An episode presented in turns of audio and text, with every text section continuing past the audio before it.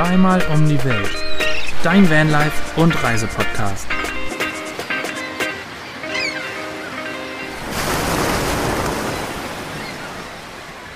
Und damit ein herzliches Willkommen zu einer neuen Folge Zweimal um die Welt. Wir sind Basti und Svenny aka Neuland Stories und uns gegenüber sitzt heute niemand.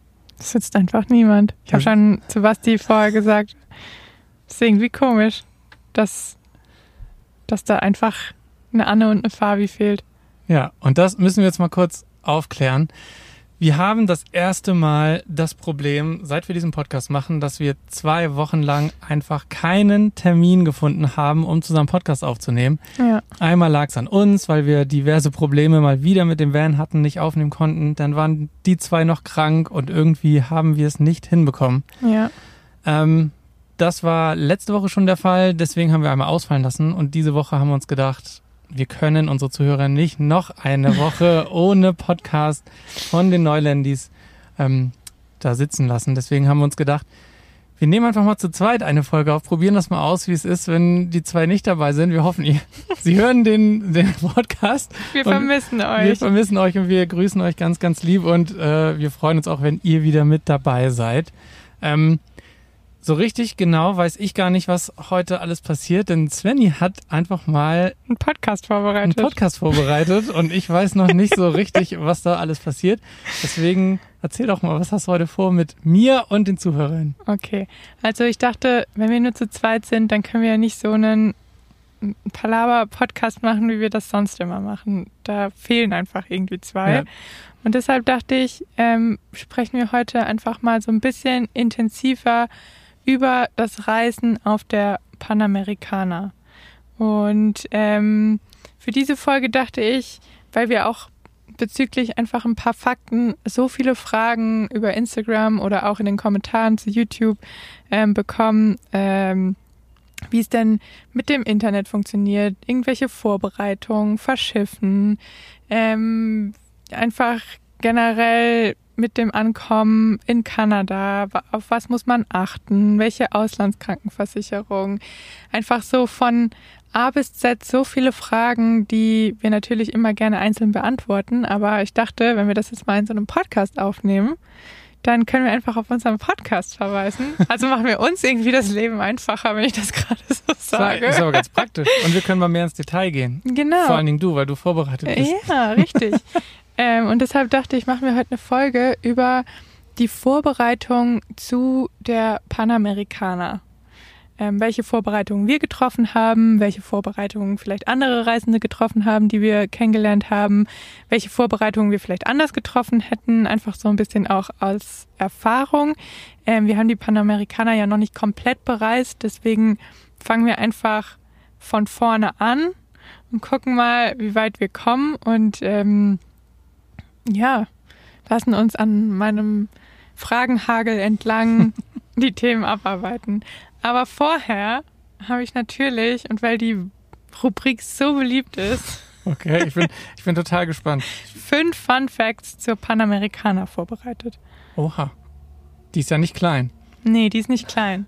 Aber es gibt auch gar nicht so viele Fun Facts und vielleicht sind die Fun Facts auch alle gar nicht so unbekannt, aber es ist trotzdem schön, sie irgendwie zu hören. Ich hätte gedacht, da gibt es jetzt 100 Fun Facts. Nee, irgendwie nicht. okay, aber, aber ja, ich bin, ich bin gespannt. Ich liebe ja diese Kategorie sowieso, das wisst ihr alle. Also fünf Fun Facts zu der Panamerikaner. Oder so ähnlich. Ja, solltet ihr zu dieser Folge, nochmal kurz vorweg, ähm, solltet ihr zu dieser Folge trotzdem nochmal irgendwelche Fragen haben, wenn Fragen unbeantwortet bleiben, schreibt uns die gerne bei Instagram. Ähm, entweder, wenn ihr schon in den Reisevorbereitungen steckt und die Antwort ganz dringend benötigt, dann antworten wir natürlich gerne. Ähm, solltet ihr einfach der Neugier halber diese Frage stellen, dann nehmen wir vielleicht nochmal so ein QA-Podcast zu der Panamericana auf, wo wir dann auf eure Fragen eingehen, oder? Ja. Okay, das wollte ich nur nochmal loswerden. Ich habe gerade überlegt, meinst du, Fabi und Anne sind jetzt seit zwei Wochen nicht dabei, weil die Angst haben vor der Nachricht, die vielleicht Fabis Mama geschrieben hat zu der Rotstiftfolge. Und jetzt trauen sie sich nicht mehr. Stimmt. Wer nicht weiß, wovon wir sprechen, hört euch nochmal die Ja. letzte Folge an. Und an, an Fabi, wir können schon mal, wir können schon mal sagen, bisher haben wir noch nichts bekommen. Ja. Du brauchst keine Angst haben. Ja, wir können nochmal aufnehmen. So, Okay, jetzt aber zu den fünf Fun Facts. Und zwar zählt die Panamericana oder sie ist die längste Straße der Welt und geht von Alaska nach Feuerland.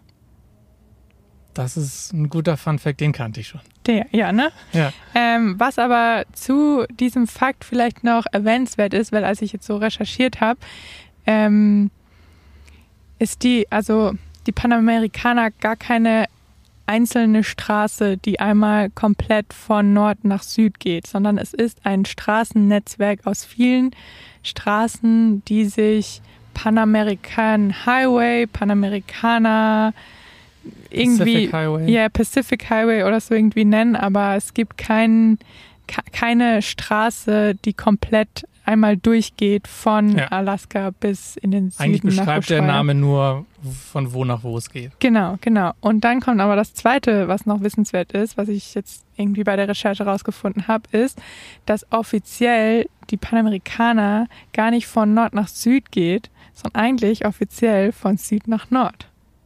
Aha. Das ist interessant. Und dass ähm, eigentlich ähm, zu Beginn der Panamerikaner, ähm, die nur von Ushuaia bis nach Mexiko ging und die Teile durch die USA und Kanada ähm, noch gar nicht offiziell bestätigt sind ähm, und der Teil von, also dieser Alaska Highway ganz hoch in den Norden, ähm, auch, also dass es da noch keine offizielle Bestätigung gibt oder Zusammenkunft der Panamerikaner-Länder, ähm, dass das wirklich offiziell ein Part dazu ist. Ist das nicht verrückt? Das ist verrückt. Und irgendwie muss ich ja jetzt so ein bisschen mein, aus meinem Kopf rauskriegen, dass Ja. ich unbedingt als Ziel Feuerland, ja, will. Feuerland oder Ushuaia haben will. Ja. Ja, aber das kriege ich nicht aus dem Kopf raus. Weil die meisten reisen ja ähm, in Kanada los. Ähm, aus Europa ist es tatsächlich einfach auch der kürzere Weg äh, mit dem Schiff, mit dem Verschiffen. Ähm, Ja, das stimmt. und und die, also die meisten, die wir jetzt kennengelernt haben, reisen Richtung Süden. Aber offiziell geht es im Süden los und es geht Richtung Norden. Macht nichts, wir fahren trotzdem Richtung Süden. Wir können nicht mehr umdrehen. Okay, ähm, weiter geht's. Man fährt mindestens, also wir gehen jetzt mal davon aus, dass ähm, es wirklich bis ganz nach oben zu Prudhoe Bay Wo wir äh, nicht nach waren. Alaska gehen, wo wir nicht waren. Okay. Okay. Äh, man fährt mindestens durch 14 Länder und man kann aber insgesamt durch 19 Länder reisen. Hast du schon gezählt, durch wie viel wir davon fahren? Ich glaube, es sind neun. Immerhin. Also ähm, Kanada, USA, Mexiko, Kolumbien. Wenn es denn weitergehen sollte, Wir gehen mit. Ecuador. wir hoffen mal schon. Ja, wir gehen mal davon aus. Ecuador, Peru, Bolivien, äh, Chile, Argentinien und vielleicht, vielleicht Paraguay. Dann wären es zehn. Und ganz vielleicht noch Brasilien. Ganz vielleicht noch Brasilien. Dann wären es elf. Elf wäre eine gute Zahl. Wobei neun. Oh, Nein! Nein! Liebe Grüße an Sean und Tosa und Äh. die Forrets. Ähm, Die hören unseren Podcast leider nicht. nee, die können kein Deutsch. Hier gibt es keine Untertitel. Ähm, okay. Äh, das ist vielleicht auch nicht überraschend, aber irgendwie ist es äh, spannend, mal das zu hören. In den meisten Ländern entlang der Panamerikaner spricht man Spanisch. Das ist mir schon aufgefallen. Also eigentlich spricht man nur in zwei Ländern Englisch, nämlich Kanada und USA. Und der Rest der Länder spricht man einfach komplett Spanisch. Also bereitet euch besser vor als wir Genau. und macht einen Spanischkurs. Wobei bei uns ja auch, also vom reinen Zeitaufwand, waren wir Mhm. ja nur sehr viel, da war es ja fast mehr englischsprachig als Spanisch. Ja, ja. Auch wenn Also- es in zwei Länder waren. Ja, die meisten Reisenden, muss man auch sagen, verbringen die meiste Zeit ähm, in Kanada, USA. Ja. Würde ich schon, schon behaupten. Und dann wird ziemlich flott Richtung Süden gereist. Naja, es sei denn, man bleibt auf der Baha hängen. Es sei denn, man bleibt auf der Waha hängen, genau. Okay. Ähm, ja, das, der nächste Fakt, den habe ich eigentlich schon fast vorausgenommen mit dem ersten Fakt. Und zwar ähm, wird die Panamerikaner einmal definitiv unterbrochen vom Darien Gap. Ähm, und man muss, muss, muss, muss, muss von Zentralamerika nach Südamerika verschiffen. Da gibt es einfach keine Straße. Und das wissen auch die Verschiffungsunternehmen. Ja, und die Verschiffungsunternehmen haben auch mittlerweile mitbekommen, dass einige Reisende sich auf den Weg entlang der Panamerikaner gemacht haben mit dem eigenen Camper. Ähm, also wir können, glaube ich, mal so, so, es ist günstiger von Europa nach Kanada zu verschiffen, als das kleine Darien Gap zu umgehen. mhm. Also da könnt ihr eigentlich nochmal den gleichen Preis plus je nachdem, ob ihr zum Beispiel mit dem Container verschifft und dann euch die Kosten teilen könnt. Wenn ihr das alleine tragen müsst, so wie wir das machen, dann wird es sogar deutlich teurer. Oder es kommt natürlich auch darauf an, ob man von Zentralamerika oder von den USA verschifft, aber Mhm. es ist teuer, Teuer, durch das. Darien Gap zu kommen. Da oder? können wir aber ja nochmal näher drauf eingehen, wenn es um ich das weiß ja nicht, Thema was du vorbereitet geht. hast. Deswegen habe ich dich unterbrochen. Sehr gut. Ähm, okay, ähm, und dann letzter Fact, wobei zum Darien Gap habe ich jetzt auch bei der Recherche herausgefunden, dass eine Straße in Planung war, aber sowohl ähm, die zentralamerikanischen Länder ähm, als auch die Regierung von befürchten, dass es dann einfach noch mehr Hm. Drogentraffic ähm, möglich macht und ähm, deshalb der Bau verlangsamt oder nicht vollendet wird. Aber habe ich nicht irgendwie mal vernommen, dass man zum Beispiel mit einem Motorrad oder so, dass man da viel theoretisch sogar durchkommen könnte? Ich glaube, ja, es gibt, es gibt so eine ganz, also ja, vielleicht mit den besten Offroad-Mobilen könnte man da durchkommen. Aber man weiß auch nicht, was, was da auf einen Ja. zukommt. So, Also mit Groot geht's nicht. nee, mit Groot geht's nicht. okay, und dann nochmal zum Abschluss. Ähm, die meisten Reisenden reisen gar nicht entlang der Panamerikaner, sondern immer nur drum herum. Wer soll das denn sein? Wer soll das denn sein? und das können wir eigentlich tatsächlich auch so bestätigen. Nicht nur wir, nicht nur uns geht es so, sondern auch einigen Reisenden, die wir getroffen haben.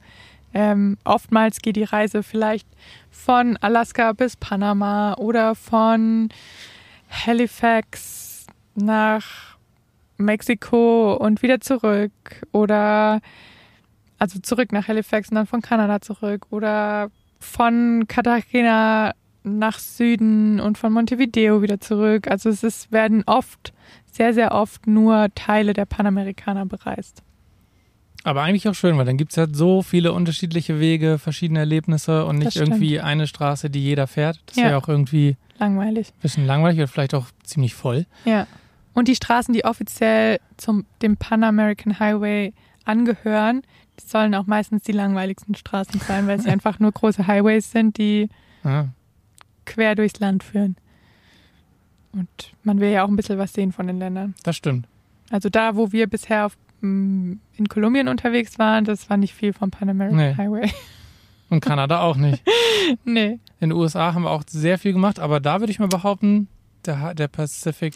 nee, tatsächlich okay. würde die Strecke durch Arizona, ähm, Colorado ähm, im Inland hochführen, Ach, Richtung Yellowstone.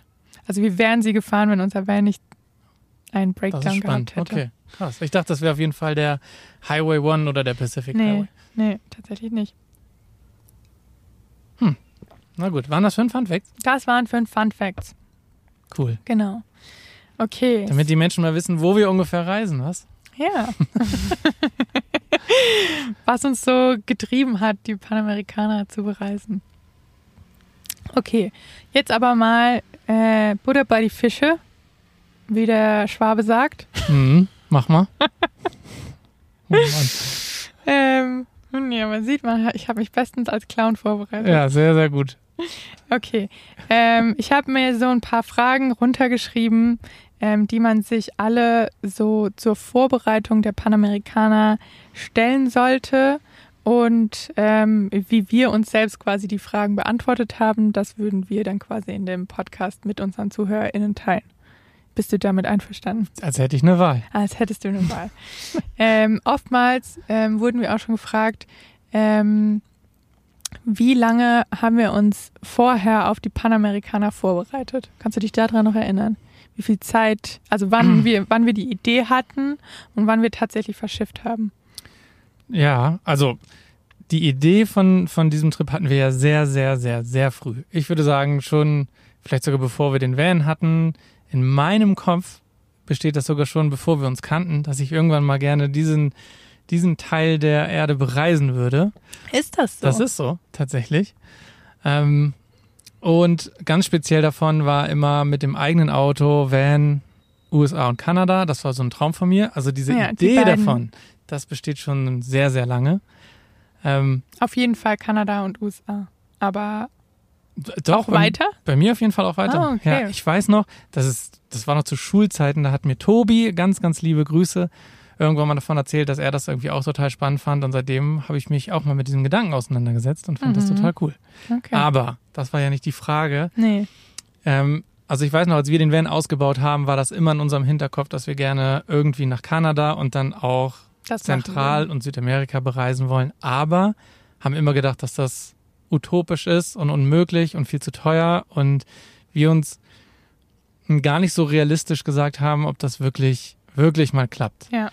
Und haben dann Europa bereist und äh, Vor allem auch in dem Fahrzeug, was wir haben. Also wir haben ja den Van schon eher ausgebaut, um, also ich, und ich meine, das ist ja auch direkt in die Pandemie ähm, reingefallen, um damit Europa zu bereisen. Also es war im Hinterkopf, ja, aber wir haben den Van jetzt nicht speziell darauf vorbereitet, mal so ein krasses Overlander-Mobil zu aber sein. auch spe nicht speziell nicht vorbereitet. Also ich Ja. würde sagen, wir haben uns gar keinen Kopf gemacht, ob der Van für irgendeinen Teil unserer Reise vielleicht nicht geeignet sein könnte. Ja. Also das hat bei mir jetzt überhaupt keine Rolle gespielt. Also ich wusste irgendwie, wenn wir mal die Panamerikaner, dann klar mit unserem Van auch. Also da habe ich gar nicht drüber nachgedacht, ob wir ein anderes Mobil bräuchten. ja.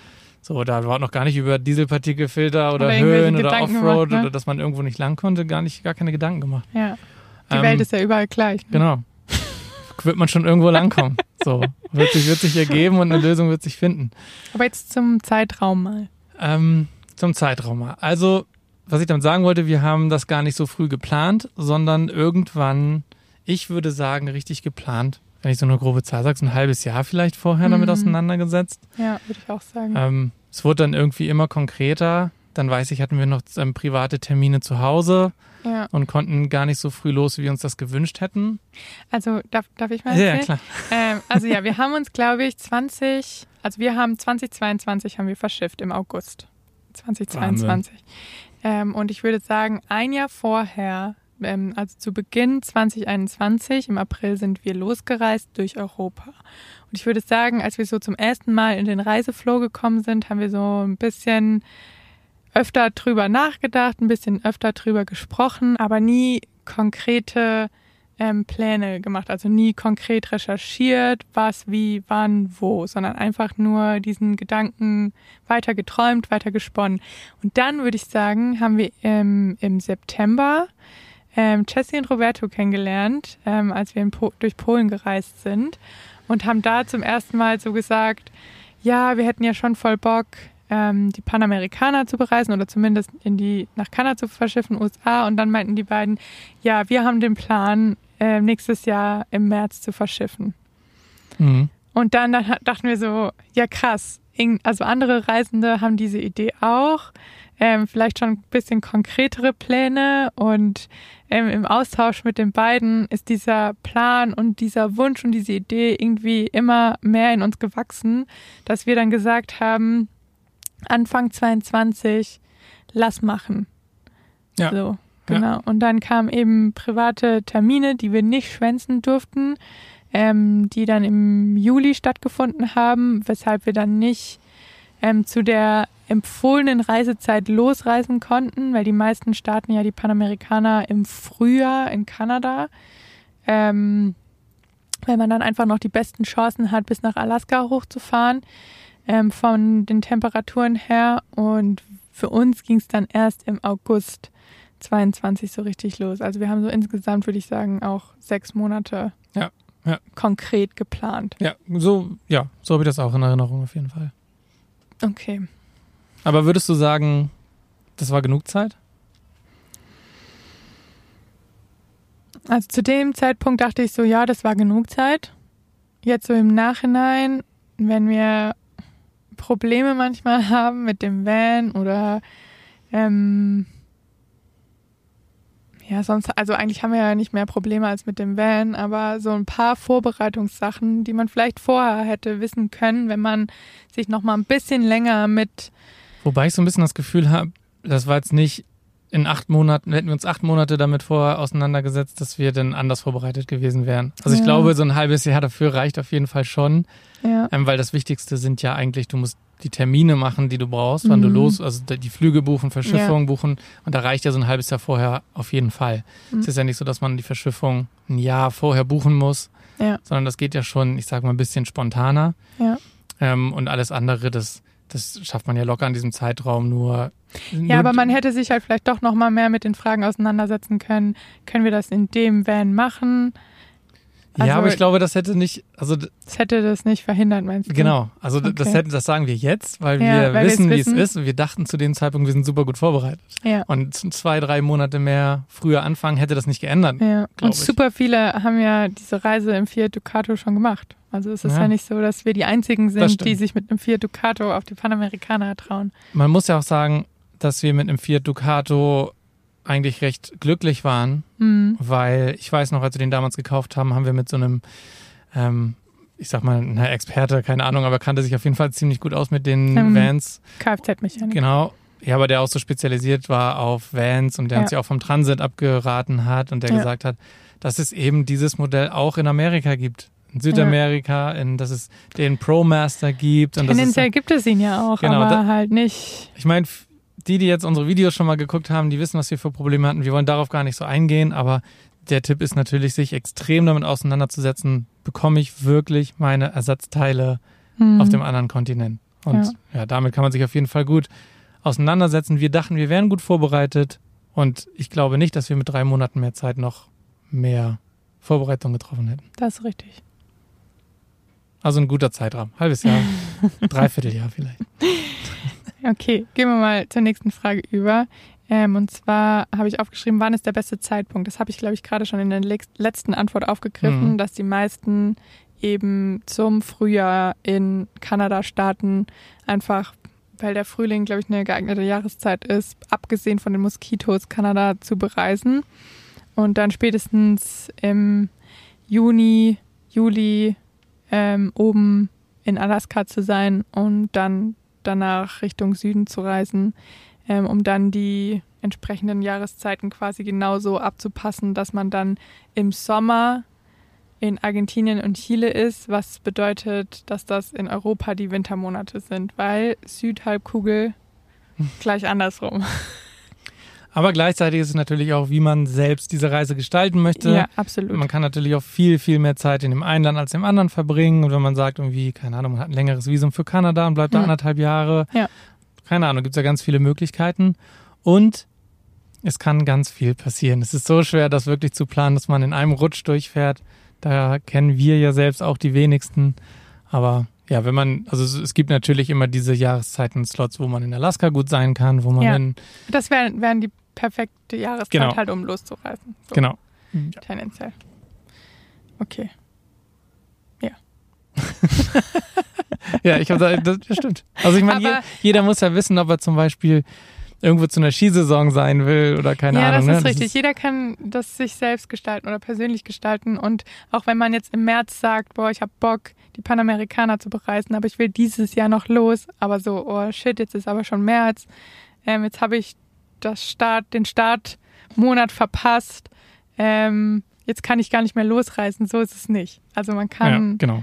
ähm, auch im August los. Wir haben auch noch Leute getroffen, die erst im September in Kanada angekommen sind oder noch später oder dann halt einfach im Süden angefangen haben.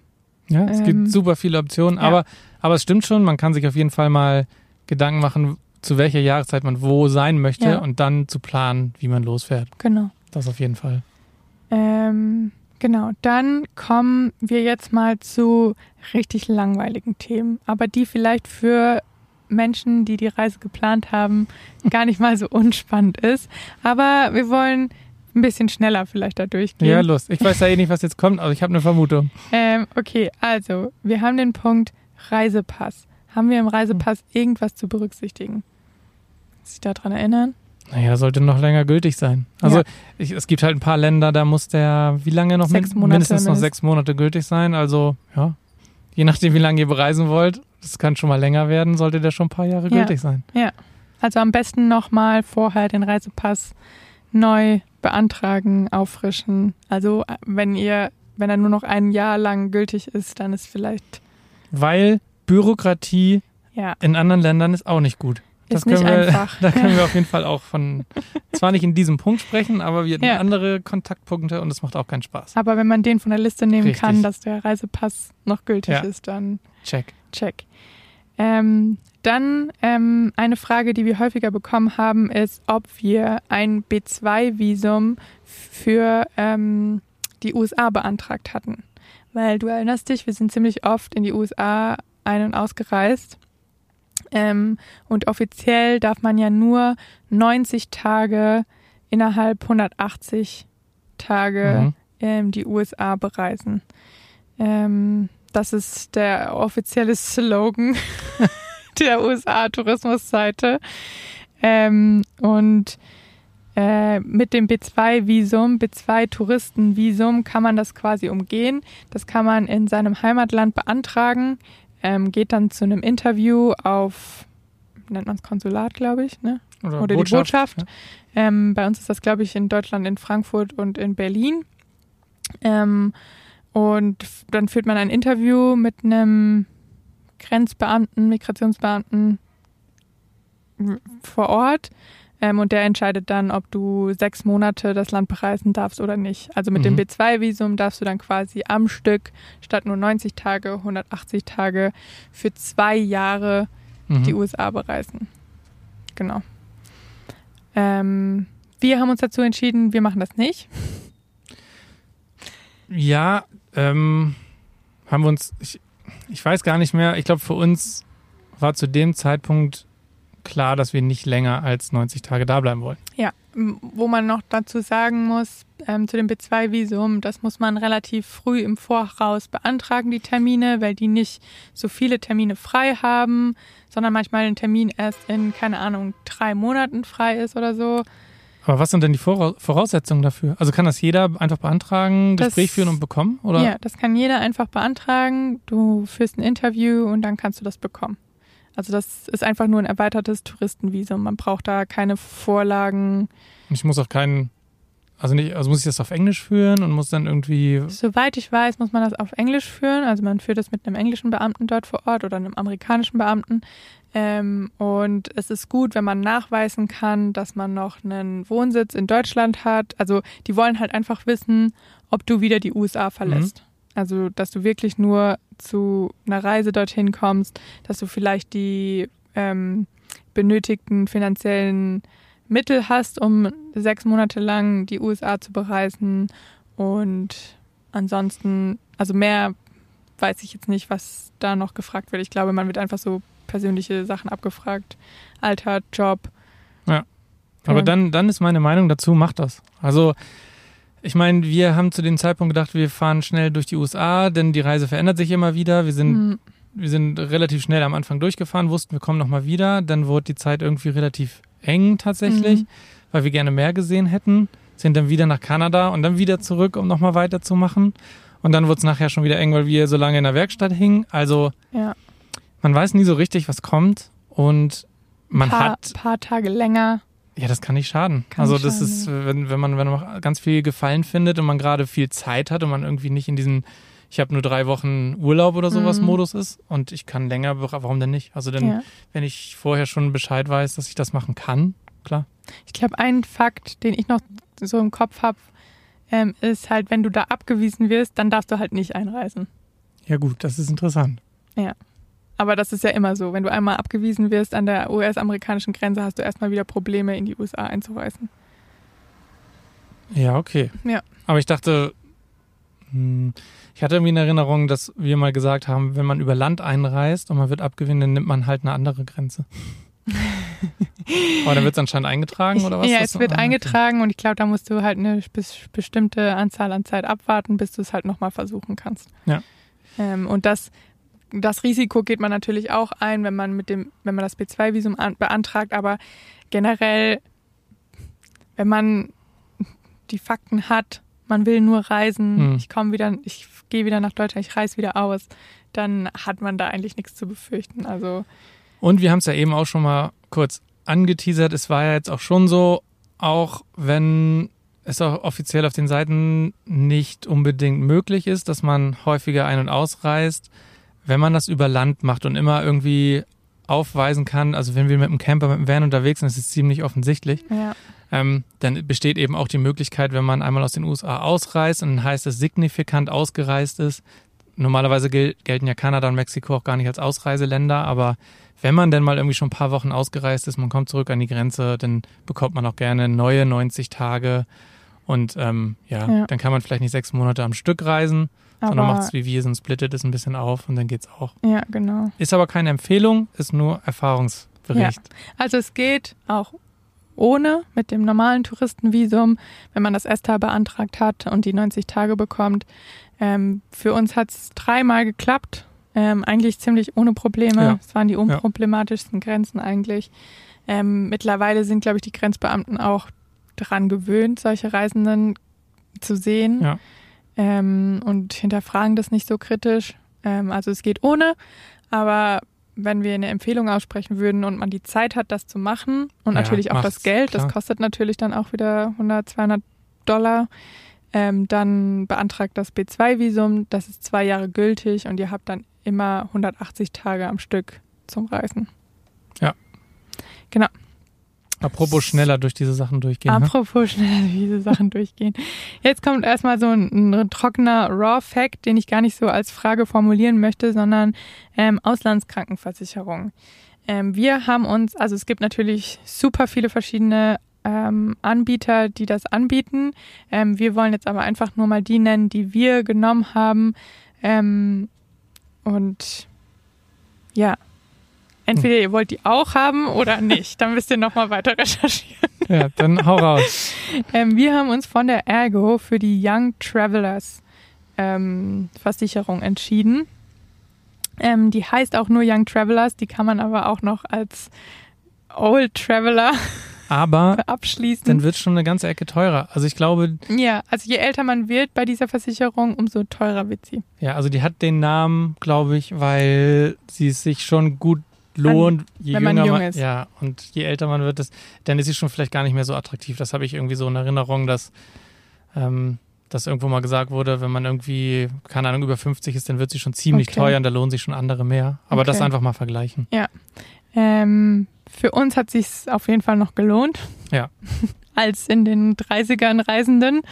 Ähm, und zwar haben wir die ähm, Versicherung für zwei Jahre abgeschlossen und einer der Hauptgründe, warum wir die Young Travelers abgeschlossen haben, war erstens, also sie hat, sie deckt einiges ab und auch mit guten Summen. Ähm, und wenn man nicht mehr als 50 Prozent die USA und Kanada im Versicherungszeitraum bereist, muss man dafür nicht extra bezahlen. Weil oft haben Auslandsversicherungen diesen dieses Sternchen, wenn du die USA und Kanada und bereist, dann wird es richtig teuer.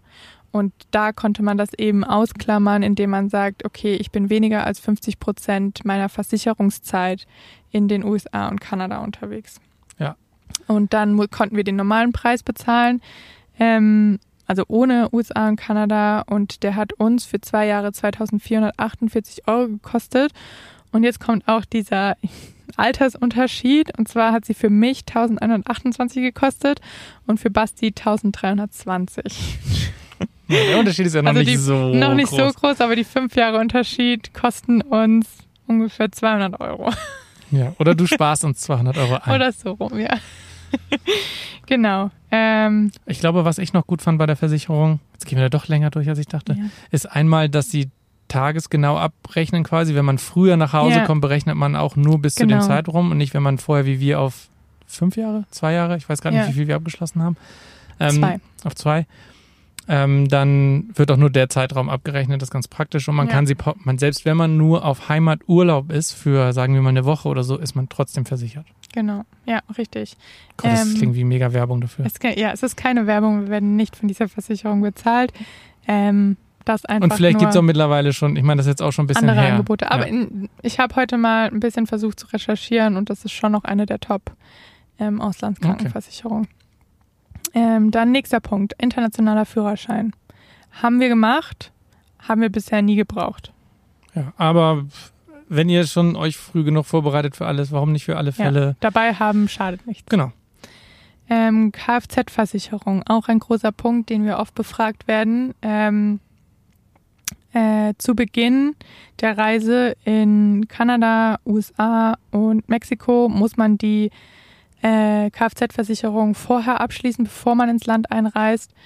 Ähm, wenn dann ab den Ländern, ab Mexiko, weiter südlicher, ähm, bekommt man die Kfz-Versicherung meistens an der Landesgrenze.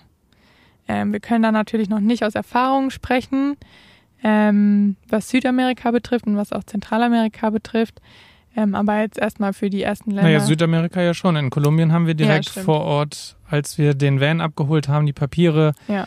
Ähm, wir hatten quasi unser Verschiffert mit einer Agentur zusammengearbeitet Ja. und die Agentin im Büro, da schließt man quasi direkt die Versicherung mit ab. Ja. Und ohne diese Versicherung, bekommt man das nennt das sich Auto SORT, genau, bekommt man, bekommt man den Van gar nicht aus dem Hafen raus. Genau, ja. Ähm, aber ja, für ähm, Kanada, USA und Mexiko gibt es eigentlich zwei Hauptversicherungsanbieter. das ist einmal die TUM-Versicherung und einmal die Seguro Gringo. Ähm, der Unterschied zwischen den beiden Versicherungen ist, TUM bietet eine Haftpflicht, äh, eine Kaskoversicherung an, eine Vollkaskoversicherung. Seguro Gringo nur eine Haftpflicht, wenn wir was bei jemand anderem kaputt machen. Ja, Versicherungstalk. also ja, man muss einfach für sich selbst, glaube ich, herausfinden, wie gut man sich versichern möchte. Ähm, Richtig gut versichert ist man nirgendwo. richtig gut versichert ist man eigentlich auf der kompletten Reise nicht. Ähm, genau. Was wir, also noch um, um das abzuschließen, das Thema, um so einen groben, ähm, eine grobe Zahl mal dahinter zu setzen. Wir haben für 180 Tage Versicherung Kanada und USA 1034 Dollar bezahlt bei Seguro Gringo Haftpflicht. So. Um nochmal zurückzugreifen äh, auf Zurückzugreifen? ja, Sagt man das wir so? haben schon mal Vorgreifen, zurückgreifen? Mhm, zurückgreifen. Wir haben schon mal äh, kurz drüber gesprochen während der fünf Fun Facts, welches Auto sich am besten eignet. Ich weiß gar nicht, ob man da so genau drauf eingehen will. Ähm, es gibt vom, Das Auto, was man am meisten lieb hat. ja, es gibt vom äh, Defender, Land Cruiser bis Sprinter L4, H4, keine Ahnung, bis zu den großen LKW, Expeditionen, Truckmobilen, glaube ich, glaube ich, jedes mögliche erdenkliche Fahrzeug, was hier sich entlang der Panamerikaner bewegt. Ähm, also es ist mit Ja. allem möglich. Es kommt halt also drauf an, welches Risiko man eingehen will. Welches Risiko man eingehen will, beziehungsweise wie man reisen will. Ja. Das ist ja immer die, die Lieblingsfrage 4x4 oder nicht. Ja. Aber äh, Leute, es kommt darauf an, wie ihr selber fahren wollt, wo ihr hin wollt. Ja, Ähm, das Einzige, was, was wir wirklich raten würden aus Erfahrung ist, ähm, checkt nochmal, welche Ersatzteile ihr wo bekommt. Auch, also das wirklich gut recherchieren. Guckt, was ihr mitnehmen müsst. Das ist deutlich mehr, als man denkt. Also wir hatten viel zu wenig Ersatzteile dabei, Ja. obwohl wir, also wir uns auch schon vorher Gedanken gemacht haben. Wir haben einen Kfz-Workshop vorher besucht. Ähm, aber ja, also das ist für mich das Wichtigste an Recherche und da ist das Fahrzeug eigentlich egal. Also ihr müsst einfach nur rausfinden, kriege ich meine Ersatzteile da und ähm, ja, vielleicht einfach sich ein bisschen auskennen mit dem Fahrzeug, mit dem man fährt. Und dann ist es eigentlich egal, welches man nimmt. ja. Also es ist klar, also wir haben einen Two-Wheel-Drive mit Frontantrieb und wir können einige Sachen nicht machen. Aber bisher, Hat uns Groot auch schon an einige Orte gebracht, wo wir nicht damit Genau. gerechnet haben, dass also wir ja, da hinkommen. klar. Ja. Ja. Also ja, es ist, sehr individuell. Man kann die Frage, also je nachdem, wen man fragt, beantwortet das jeder Reisende wahrscheinlich anders. Ähm, aber ja, man sollte auf jeden Fall nochmal Vorbereitungen treffen, was an Ersatzteilen mitgenommen werden soll. Und um nicht Basti zu wiederholen, gehe ich einfach mal in die nächste Frage. Ähm, und zwar. Man könnte höchstens zu dem Thema noch einmal hinzufügen, würden wir es nochmal mit Groot machen, also mit diesem Fahrzeug machen oder mit einem anderen Fahrzeug. Da wir noch nicht bei, am Ende angekommen sind. Können wir es noch nicht. Und ich sagen. hoffe, es ist auch noch nicht das Ende. Stimmt. Ähm, kann, kann ich das jetzt so noch nicht sagen. Ich glaube, aber ja. bisher ist Groot einfach unser Zuhause. Und Ich glaube ja aktuell, weil wir so viele Probleme hatten, denken wir so, boah, hätten wir mal ein 4x4 Overlander-Fahrzeug genommen mit Aufstelldach.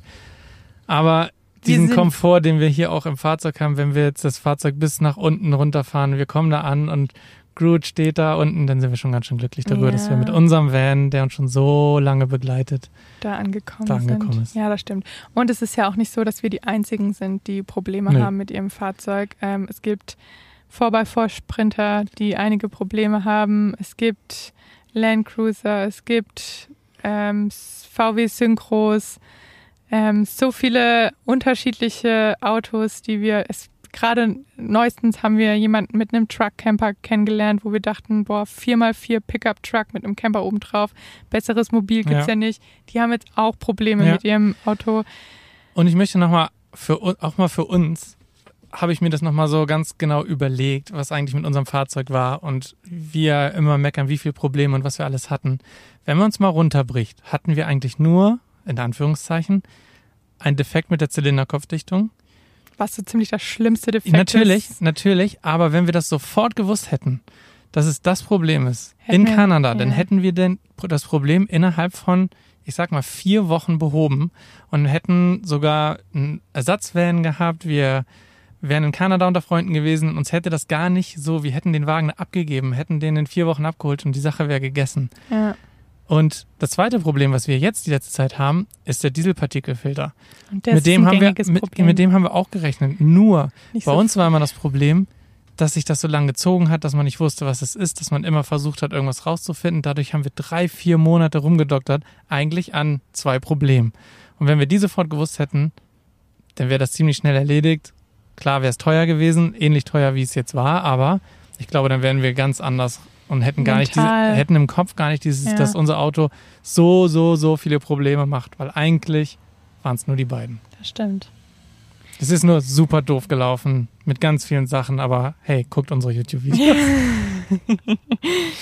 Okay, ähm, nächste Frage oder nächster Punkt wäre, ähm, wie läuft das mit dem Camper in Deutschland? Melde ich den ab? Wie läuft das mit der Kfz-Versicherung in Deutschland? Ähm, braucht man eine Carnet de Passage? Hm, Hm. Krane.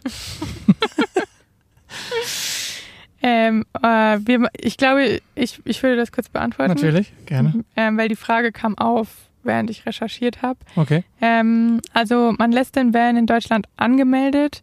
Ähm, wenn der TÜV auf der Reise abläuft, ähm, kümmert man sich einfach darum, wenn man wieder zurückkommt. Man bekommt ein vorübergehendes Kennzeichen, äh, mit dem man den Van am Hafen abholen kann, ähm, damit zum TÜV fährt und dann einfach sich wieder einen neuen TÜV holt und dann wieder entspannt auf den Straßen Deutschlands unterwegs sein darf. Also du bleibst ähm, angemeldet, registriert mit deinem Camper. Du kannst aber die Kfz-Sicherung, Sicherung, Sicherung. die Kfz-Versicherung pausieren. Also du legst deiner Kfz-Versicherung quasi die Versicherung für deine Reise vor und sagst, du bist so und so lang weg und dann kannst du die pa ähm, pausieren. Ich glaube, da muss man sich auch frühzeitig drum kümmern, weil das, ich meine, das ist gar nicht so einfach, die zu pausieren. Das alle, das, das hängt macht, immer glaube ich, auch nicht von- jede Versicherung. Ja, es hängt immer von der Kfz-Versicherung Ja. ab. Am besten, wenn ihr den Plan schmiedet, direkt mal eine E-Mail an eure Kfz-Versicherung schreiben und die anhauen, wie das denn aussieht, wenn man das pausieren möchte.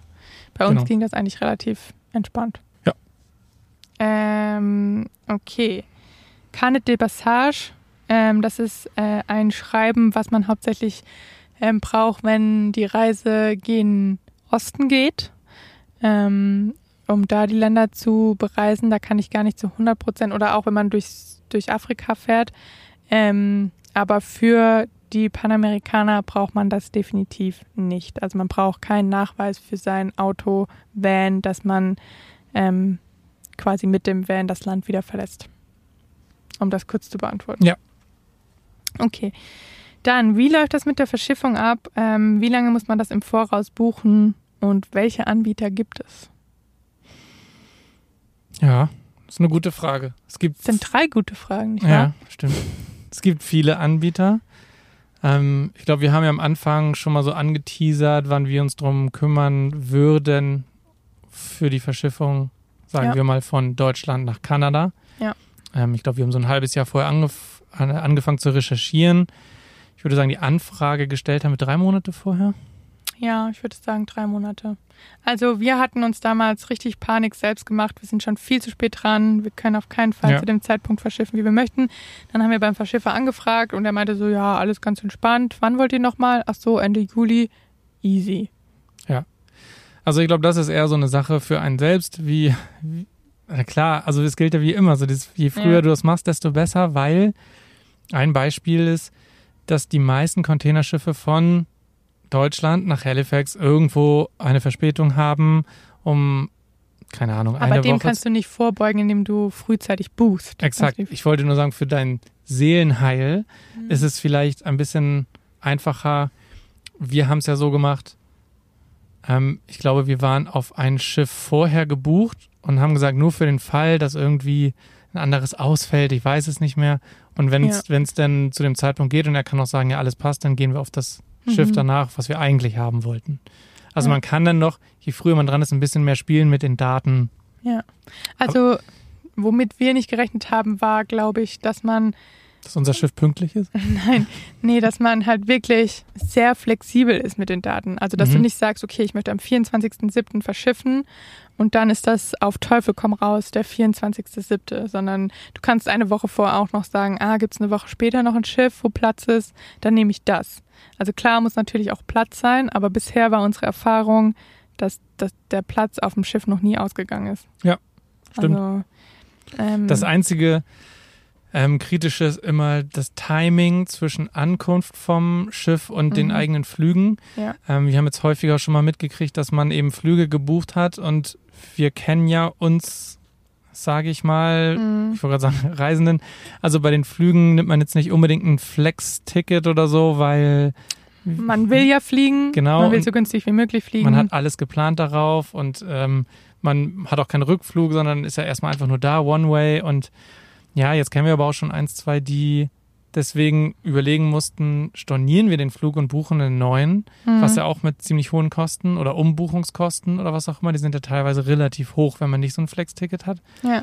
weil sie erfahren haben, ja, unser Schiff hängt irgendwo in, keine Ahnung wo fest und kommt eine Woche später an oder keine Ahnung, da muss man überlegen, okay, unser Flug, dann sind wir schon da und müssen eine Woche in Airbnb buchen oder sowas, was auch wieder Ja. viel Geld kostet irgendwie.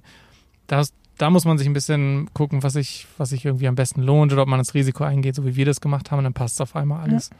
Also gerade für die Strecke Hamburg-Halifax ähm, haben wir uns dazu entschieden, ähm, eine Woche Puffer zu lassen. Quasi, ich weiß gar nicht mehr, wann genau das Schiff angekommen ist, aber ähm, wir haben quasi sieben Tage später erst nach Ankunftsdatum für unser Schiff ähm, die Flüge. Waren es ganze sieben? Waren es nicht fünf oder sechs? Fünf Tage, glaube ich. Ja, ungefähr eine Woche. Also ungefähr eine Woche Es war noch später. so, dass das im Rahmen war ähm, für den Van, wie lange der im, im Hafen stehen kann. Weil Ja. auch da haben wir gesagt, selbst wenn, also wenn man hat irgendwie drei oder vier Tage kostenlos im Hafen und selbst wenn er dann länger steht, ist in Halifax zumindest so, Die es- Standgebühr. die Standgebühr ist echt wenig im Vergleich zu dem, was du dann irgendwie für ein Airbnb oder so zahlen musst. Genau, ja.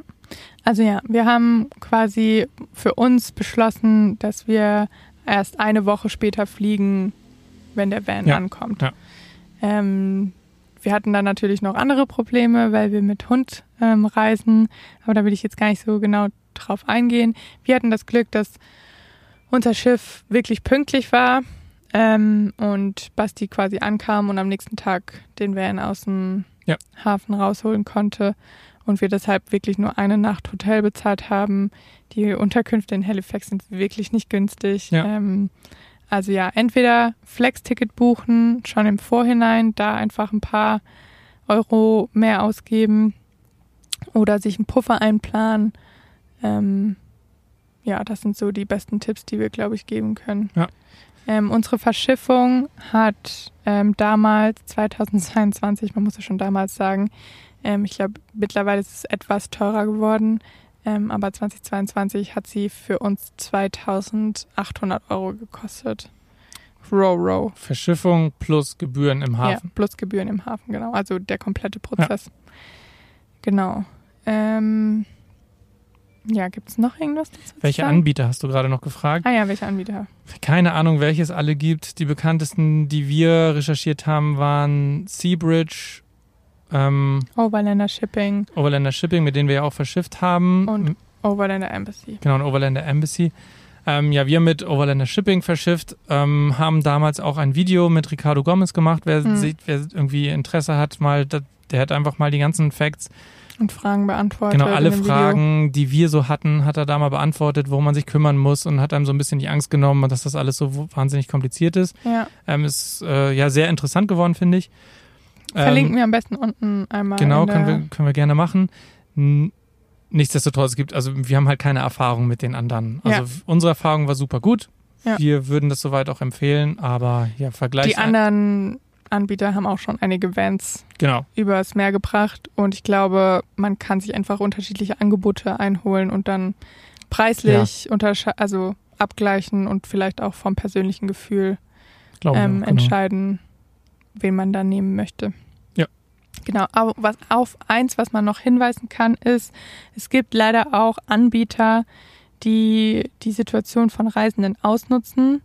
Ähm, davon haben wir jetzt schon öfters gehört, vor allem von einer holländischen Firma, glaube ich, die wirklich ähm, quasi das Geld abkassieren, den Van aufs Schiff packen, dann aber die Gebühren Reederei nicht an bezahlen, die ja. Reederei nicht bezahlen und dann die Menschen, wenn sie ankommen, erstmal ähm, mit einem bösen Erwachen an den Hafen kommen, dass sie ihren Van nicht bekommen, sondern erst, wenn sie die Gebühren bezahlen und dann quasi doppelt bezahlen Genau, müssen. also wenn ihr euch für jemanden entscheidet, gut recherchieren nochmal und ähm, Ja. ja. Schreibt uns sonst gerne auch nochmal auf äh, irgendwie Instagram oder so an, wenn ihr da mal wissen wollt, welche Erfahrungen da, welche negativen Erfahrungen es da gab. Äh, ich habe noch einen Punkt aufgeschrieben mit Flüge und so, aber das haben wir schon mal thematisiert jetzt mit der Verschiffungsfrage, wann man am besten Flüge bucht.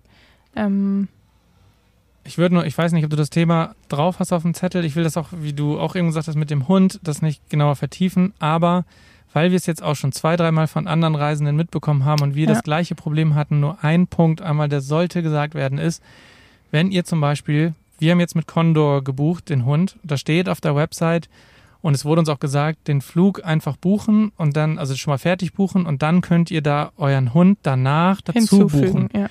Und dann steht auch noch irgendwo, ihr könnt den hinzubuchen bis maximal 48 Stunden vor Abflug. Alles, was später ist, müsst ihr eine so eine extra Fee bezahlen. Ja. Aber wir haben es so gemacht und das Problem ist, das geht eben nicht.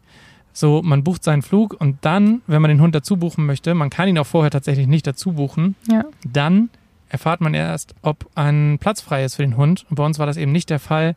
Deswegen musste Svenny, äh, was war das, eine Woche später fliegen zu einem anderen Flughafen. ja. Ganz, ganz lange Geschichte. Man kann dem Ganzen vorbeugen, einfach anrufen, fragen, gibt's da einen bei meinem Platz. Flug auch einen Platz für den Hund und auch für die Größe vor allen Dingen, weil sie nur zum Beispiel für den für die groß, größten, wie heißt das? Shelter, hätte ich beinahe gesagt. Den großen Flugbox. Karton. Flugbox, Flugbox, genau. Ähm, für die größte Flugbox gibt es irgendwie nur drei, vier Plätze pro Flug.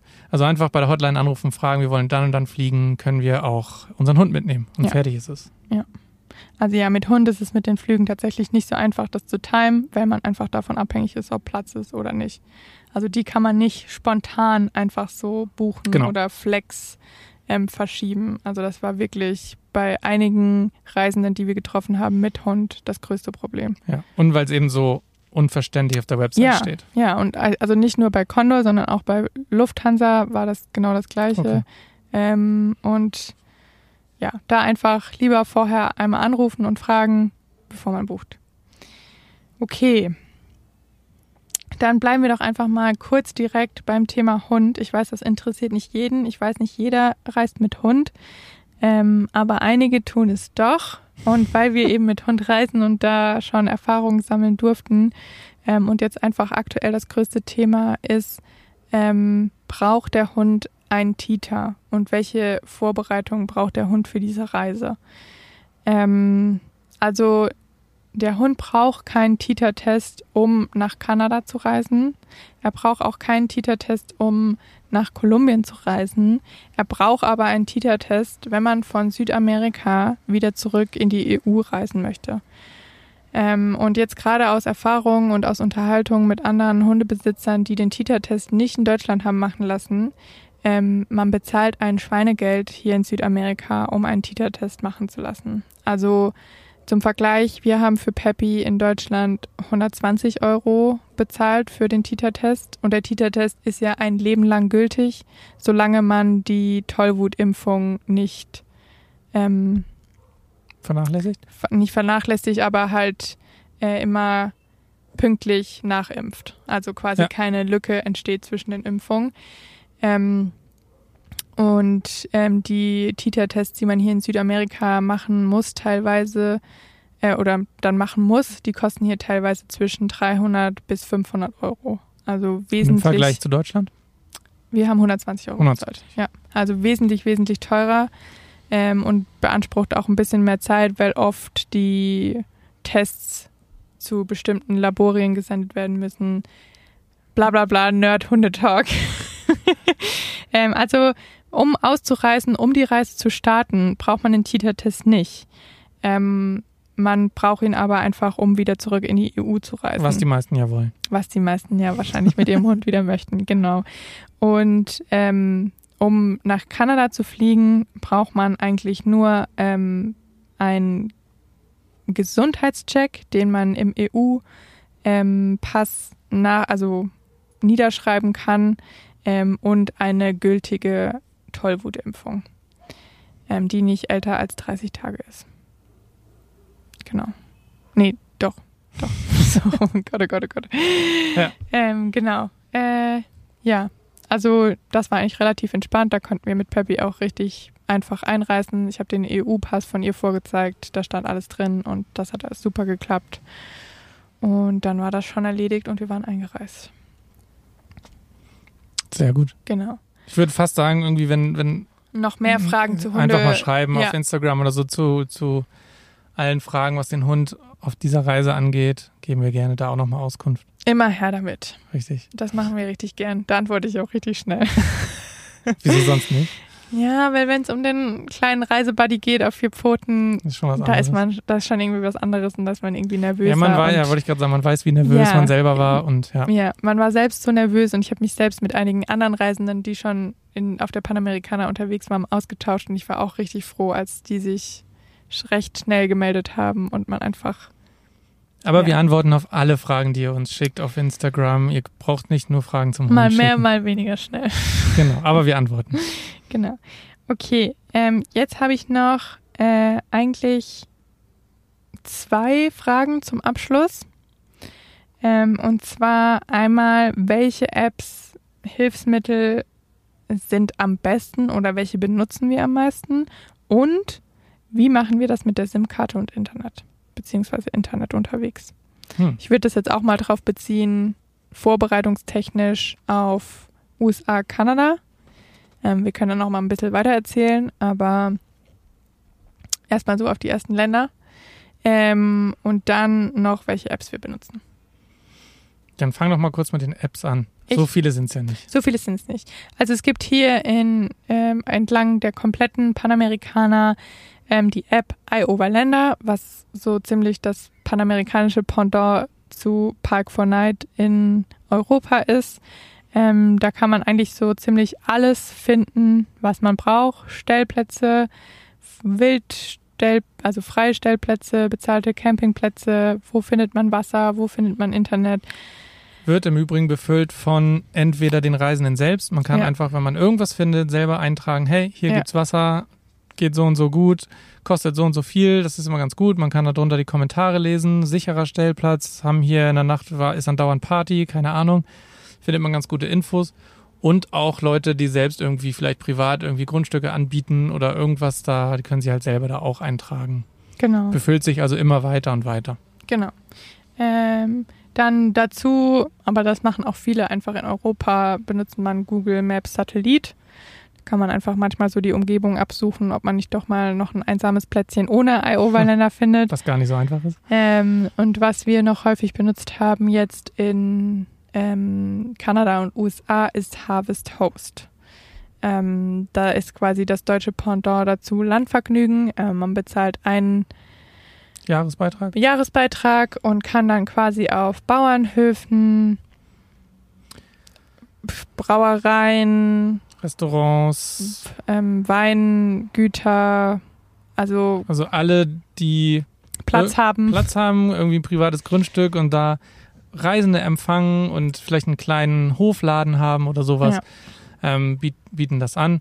Wir müssen sagen, wir haben es relativ spät erst angefangen zu nutzen. Wir haben es geliebt, vielleicht ja. sogar fanden es sogar besser als iOverlander teilweise. Also da sind schon, sind wir an, an mancher schöner Plätze. Ich wollte gerade äh, Apfelfarm oder Maple Syrup oder also es gibt schon Gelandet. wirklich, wirklich schöne Plätze da und meistens sind es wirklich richtig schöne Plätze, das muss man auch mal sagen. Das stimmt. Ja, das sind eigentlich so die drei Apps, die wir benutzen. Ja, Internet ist, glaube ich, auch schnell erzählt. Wir haben ähm, ja in, in Mexiko und in Südamerika einmal die, ja, eine lokalen Anbieter, zum Beispiel Claro oder Byte. In Mexiko war es Byte, mhm. glaube ich. Ähm, genommen, muss man sich einfach mal da informieren, welch, was da für einen am besten passt mit, mit Datenvolumen und was man so braucht. Ich, ja. Ich glaube, ab Mexiko südlicher ist es auch einfacher und günstiger, lokale SIM-Karten ja. einfach zu kaufen. Ich glaube, die problematischen Länder sind einfach Kanada und USA, weil man einfach ja.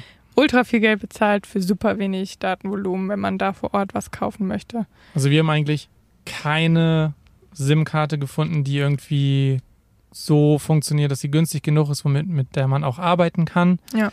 Ähm, weil es wirklich verdammt teuer ist und auch Hollafly oder wie sie, oder Ollafly oder wie es heißt, ist, ja. glaube ich, relativ teuer. Ähm, deswegen sind wir in, in Kanada erstmal mit Bibliotheken und Cafés ausgekommen, haben aber gemerkt, wir möchten gerne auch an den schönen Stellplätzen arbeiten ja. und sind dann zu Starlink übergegangen. Ähm, das funktioniert für uns ziemlich gut, aber wir arbeiten halt auch von unterwegs ziemlich viel und brauchen sehr, sehr viel Datenvolumen ähm, für Videos uploaden und äh, ja, ganz viel, ja, wir brauchen halt sehr viel Internetrecherche für die Arbeit. Ja. Deswegen Starlink ist halt auch relativ teuer, aber für uns lohnt es sich extrem. Es funktioniert halt extrem gut, das muss man schon sagen, weil wir haben überall Empfang. Ja. Das hast du es gerade sehr allgemein ähm, ja. gehalten. Ach so. Ähm, ich glaube, ich würde noch mal kurz detaillierter reingehen. Ähm, wir haben für Kanada und USA haben wir damals den Tipp bekommen, dass man mit einer französischen SIM-Karte von Free 25 ähm, Gigabyte für 15 Euro waren es, glaube ich, mhm ähm, kaufen kann und damit in Kanada und in den USA ähm, quasi Netz hat. Ähm, die haben wir uns zugelegt. Das hat auch den ersten Monat super funktioniert, aber wir konnten die nicht richtig gescheit verlängern. Ähm, weshalb wir uns dann nach einer Alternative umgeschaut haben und dann von unseren Freunden ähm, Jesse und Roberto erfahren haben, dass es in der Schweiz einen Anbieter gibt namens Yallo. Alles unbezahlte Werbung, ähm, und man da, wenn die gerade Angebote haben, deren globalen ähm, Tarif, den sie haben, der normalerweise 130 Schweizer Franken kostet, glaube ich, ähm, für 25 Schweizer Franken zum Beispiel abschließen ja, kann. Ja, irgendwie manchmal auch ein bisschen mehr. Der, das Manch Angebot, das erste Angebot, das wir hatten, waren glaube ich 40 35, ja. 39 oder so, auch super Angebot im Vergleich zu allem, was man sonst da bekommt. Ja, und dann hatten wir quasi für, oder jetzt die letzte Zeit, die wir in den Kanada und USA waren, für 25 Schweizer Franken äh, Unlimited Datenvolumen. Nee, 40 Gigabyte. Ja, und dann wird es runtergedrosselt. Genau. Also man kann es trotzdem noch benutzen, aber es wird dann Mehr sehr langsam runtergedrosselt. Ähm, was aber der beste Deal war, den man irgendwie kriegen kann. Also an alle Schweizer oder an alle Reisenden mit Schweizer Freunden. ähm, das ist eigentlich das Einzige, was man benötigt. Man braucht einen Schweizer Sitz, also Adresse, genau, um sich die SIM-Karte zusenden zu lassen. Danach kann man aber auf eSIM umstellen. Ja. Also man kann das, wenn man vielleicht Freunde hat in der Schweiz, ähm, kann man da auch vielleicht was ja. für einen Kaffee. Ja. Nicht wahr, Kai? Liebe Grüße. ähm, abschließen, genau. genau. Also das ist wirklich das beste Angebot, was wir kennen. Also wir haben noch kein, also sowohl für USA und Kanada als auch für Gesamteuropa. Also wir, man kann das auch, wir haben das jetzt einfach zwölf Monate pausiert. Und werden es dann in Europa weiter nutzen. Und ja. werden es dann in Europa einfach weiter nutzen. Denn in Europa ist es wirklich unlimited. Ja. Ähm, also es ist wirklich für die 25 Schweizer Franken das beste Angebot, was es so gibt für Reisende, würde ich behaupten. Kurz zu Starlink. Ähm, also die Kosten, wir haben es in Mexiko abgeschlossen, waren 70 Euro im Monat ungefähr. Ja. Natürlich alles unlimited und immer und überall Internet haben. Ja. Ähm, funktioniert dann eigentlich auf dem gesamten Kontinent, wo man es abschließt. Ähm, heißt, in Mexiko funktionierte das in den USA, in Kanada, in Mexiko. Ähm, wir haben auch keine Einschränkungen gehabt bei irgendeiner Dauer, wo wir waren. Ähm, konnten da also nichts feststellen, dass wir da mal irgendwie gedrosselt wurden. Ähm, und tatsächlich konnten wir es jetzt auch umschreiben lassen für Südamerika. Genau. Das äh, ja, muss man sich dann mal mit auseinandersetzen, aber das funktioniert soweit auch. Also wir haben uns quasi einfach in Mexiko abgemeldet und in Chile jetzt, glaube ich, angemeldet. Ne? Ja, genau. Ja. ja, und das ist eigentlich ein ähnlicher Beitrag. Also wir zahlen jetzt 60 Euro, Ja, glaube genau, ich. Ein bisschen genau. weniger. Ähm, aber das hat problemlos funktioniert und können jetzt Starlink auch in Südamerika nutzen. Genau. So, Bist du durch? puh, Bist du durch? ich bin durch. Ich habe keine Fragen mehr. Aber ich, und zwar fünf. Entweder oder Fragen. Hast du? Ja, ich glaube, es sind nur vier. Aber passen die auch irgendwie so ein bisschen? Oder sind die jetzt ein bisschen. Gib mal her. Oder warten wir auf An und Fabi nichts? Gib mir mal die Fra gib mir mal mein Handy. Na Dann gut. wirst du es ja sehen. Okay, damit habe ich jetzt nicht mehr gerechnet. Ja, aber natürlich kein Podcast ohne die Entweder-Oder-Fragen. Das muss natürlich, wir sind ja immer noch bei zweimal um die Welt. Ist so. Wobei es diese Woche fast einmal um die Welt ist. Nochmal liebe Grüße, wir vermissen euch. Ist es dies oder das? Ist es ja oder nein? Es muss die Entweder-Oder-Frage sein. Wup, wup. Oh, sehr gut. Ich jetzt vergessen diesmal. Okay. Und zwar Frage Nummer eins. Ich mache auch keine Geschichte, weil wir schon ganz schön lange talken. Ja. hier. An Wahnsinn. alle, ein, ein großes Kompliment an alle, die immer noch zuhören. Ja, aber ihr werdet jetzt belohnt mit fünf Fragen. Vier. Fünf. Ich habe wirklich fünf. Ist ja Wahnsinn. Okay. Okay. Und zwar ist die Frage eins. Lieber abwaschen oder abtrocknen? Abtrocknen natürlich. Echt? Ja. Ich wasche nur ab, weil du, alter Mann, Rückenschmerzen. Rückenschmerzen beim Abwasch bekommst. Ich Okay. weiß auch noch gar nicht, ob das stimmt, aber Das stimmt. Stellst mich nicht als Lügner hin, oder? was? Also ja, abtrocknen. Na gut, da sind wir beide. Da können wir. Nicht als, nicht als Lügner, sondern als intelligenter ähm, Aufgabenausweicher. Nein. Okay, das war die erste Frage, die ziemlich schnell war. Die zweite ist auch relativ schnell. Und zwar lieber die Morgenrunde mit Peppi oder die allerletzte am Abend beziehungsweise in der Nacht. Auf jeden Fall immer lieber die Morgenrunde. Ja, guck, und ich mache lieber die Abendrunde mit Peppi. Na, dann kannst du ja nachher gleich mal Ja, rausgehen. verdammt, ich hab's damit habe ich gerechnet. Den habe ich mir selber, selber eingelegt. Ja. Na gut, mache ich. Ist jetzt auf Ton. Ist jetzt auf Ton. Frage Nummer drei. Lieber Pickleball in Florida oder Surfen auf Vancouver Island? Eieieiei. Das ist eine gute Frage. Mhm. Aber da die Toasters nicht zuhören, würde ich einfach sagen, surfen auf Vancouver Island. Das war schon ein besonderer Tag. War besonders, ne? Ja. Würde ich auch sagen, ja. So sehr uns Pickleball auch Spaß macht, das war schon sehr. Und ich kann einfach auch besser auf dem Surfbrett so abschalten. Das ist einfach. Ja. Es war schon sehr, sehr besonders. Ja. Okay, Frage 4. Bisher haben wir, nee, bis auf die Runde mit Pepper alles gleich. Lieber die Kanutour im Algonquin Park oder Whale-Watching auf der Baja California in Mexiko? Eieiei. Hm. Also wenn wir im Algonquin Park auf unserer Kanutour noch einen Bären oder einen Moose gesehen hätten, dann hätte ich gesagt, die Kanutour. Aber so, die Whale-Watching-Tour, die war schon echt ein großes Highlight auf der gesamten Reise bisher.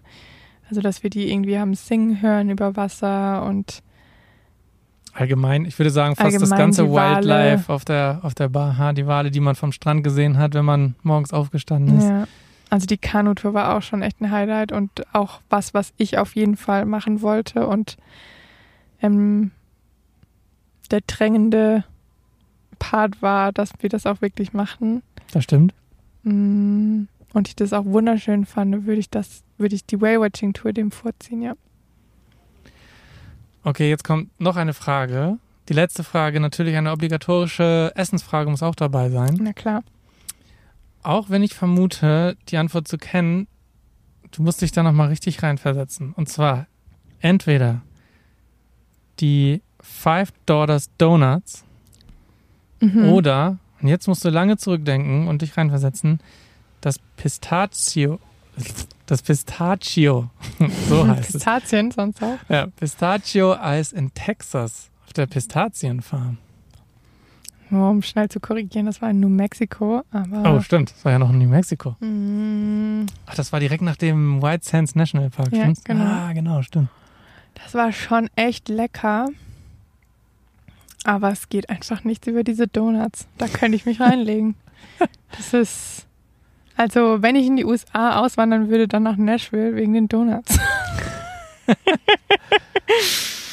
Ja, die waren schon verrückt gut. Die waren verrückt gut. Nashville ja sowieso einer unserer Mhm. Favorite Spots.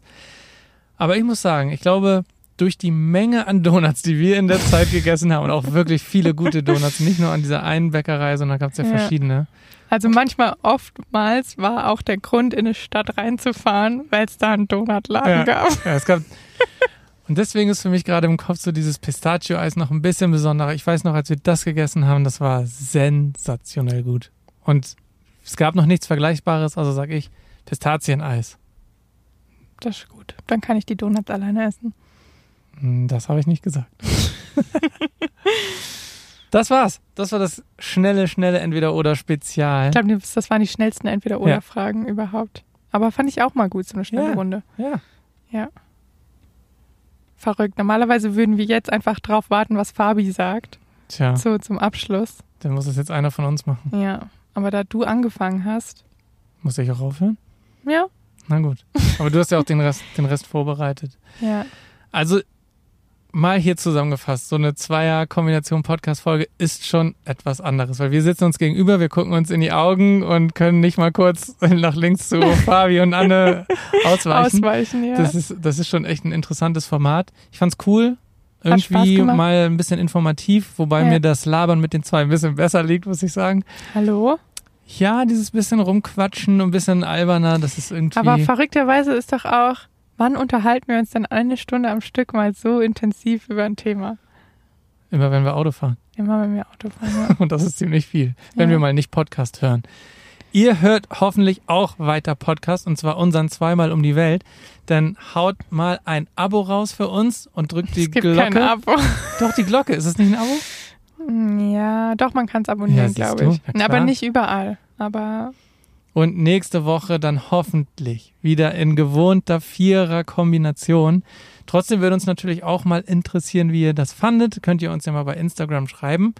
Und dann freuen wir uns ganz, ganz doll darauf, nächste Woche wieder zu viert unseren gewohnten zweimal um die Welt Laber-Podcast mit den Neuland-Pionieren an und Fabi. Ja, da freue ich mich schon drauf. Ich vermisse Ja. die zwei. Ja. Ich war noch nicht bereit, wieder so eine große Pause zu machen. wieder. Ja, wir hatten ja gerade erst die Weihnachtspause. Ja, es kommt, das Leben kommt halt manchmal Manchmal dazwischen. kommt das Leben. Also, lasst es euch gut gehen, liebe Leute. Tschö. Ciao, Kakao.